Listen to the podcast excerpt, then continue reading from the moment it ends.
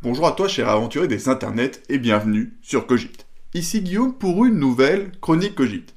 Alors cette semaine, même les moins concentrés d'entre vous auront remarqué que c'était Noël, et qui dit Noël dit naissance du petit Jésus pour certains, mais de façon plus partagée sous nos latitudes, cadeau et surtout gros monsieur rouge sponsorisé par Coca, j'ai nommé le Père Noël. Ce gentil vieux monsieur Hilar qui chaque année traverse le monde à toute vitesse pour délivrer cadeaux et sucreries aux enfants sages. Malgré ses évidentes qualités humaines, certains essayent chaque année de mettre en doute son existence sous couvert de science.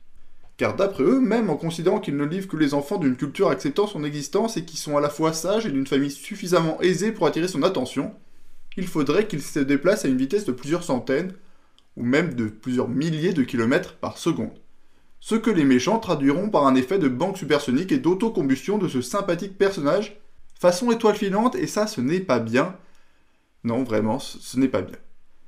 Et en plus, on sait que ce n'est pas le cas parce que finalement, il revient chaque année livrer ses cadeaux à des enfants toujours plus nombreux, et un scientifique refusant sa capacité à se mouvoir rapidement ne saurait accepter sa résurrection d'une désintégration dans le ciel de décembre. Voilà. Alors je me suis demandé, mais comment expliquer la capacité du Père Noël à livrer tous ses cadeaux en une seule nuit? Ce qui m'a aussi amené à chercher comment expliquer l'inexpliqué, et en particulier comment nous, êtres humains doués d'intelligence et de sensibilité, avons pu faire au cours de l'histoire pour expliquer l'inexpliqué. La première version, la version la plus simple et la plus ancienne, c'est la magie. C'est une explication très précise au premier temps de l'humanité. La magie, tout simplement, notre charitable Papa Noël aurait des pouvoirs, c'est la fameuse magie de Noël. On ne cherche pas plus loin. Mais heureusement, avec l'histoire, on a aussi trouvé d'autres explications. La seconde version, l'atome. C'est l'explication prisée des années 50 et des décennies suivantes dans la pop culture. L'atome aurait donné des pouvoirs à Papa Noël et à ses reines, à moins que ce soit son traîneau lui-même qui soit nucléaire, avec son petit réacteur. Cela n'invalide pas les limitations apportées par la science, vous pensez? Le nucléaire, c'est de la science, donc ça marche à la fin du débat. L'atome est l'explication à tout. C'est le Deus ex machina préféré de la fin du XXe siècle, mais malheureusement le nucléaire n'est plus à la mode car il fait peur, à tort ou à raison, et le Papa Noël est gentil et il ne saurait faire peur aux gentils enfants en se posant avec son réacteur nucléaire et ses rennes mutants sur leur toit pendant leur sommeil. Enfin, la troisième version est la version finale, c'est la physique quantique.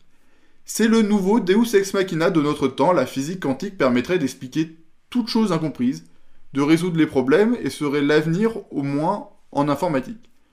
Le quantique, c'est un peu comme le nucléaire en son temps, c'est à la mode et notre profonde incompréhension de cette discipline scientifique en font une explication idéale au phénomène que nous ne comprenons pas non plus. Je pense avoir trouvé la solution et elle est bel et bien quantique.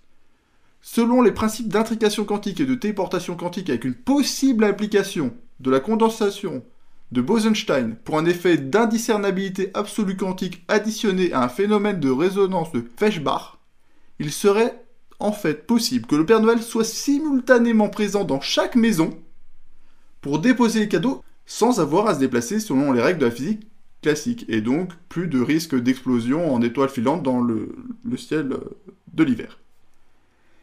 Alors c'est soit ça, soit le fait qu'il y a une multitude d'aides du Père Noël qui sont animées par l'esprit de Noël et présentes dans chaque maison pour déposer les cadeaux et rendre les choses un peu plus belles et donner de l'espoir à chacun.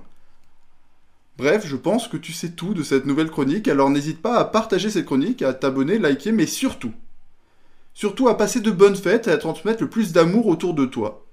N'oublie pas de décrocher le téléphone pour partager un instant connecté à travers l'espace et le temps avec tous ceux que tu aimes, et surtout n'hésite pas à leur dire. En tout cas, merci à toi pour ton soutien, à bientôt, salut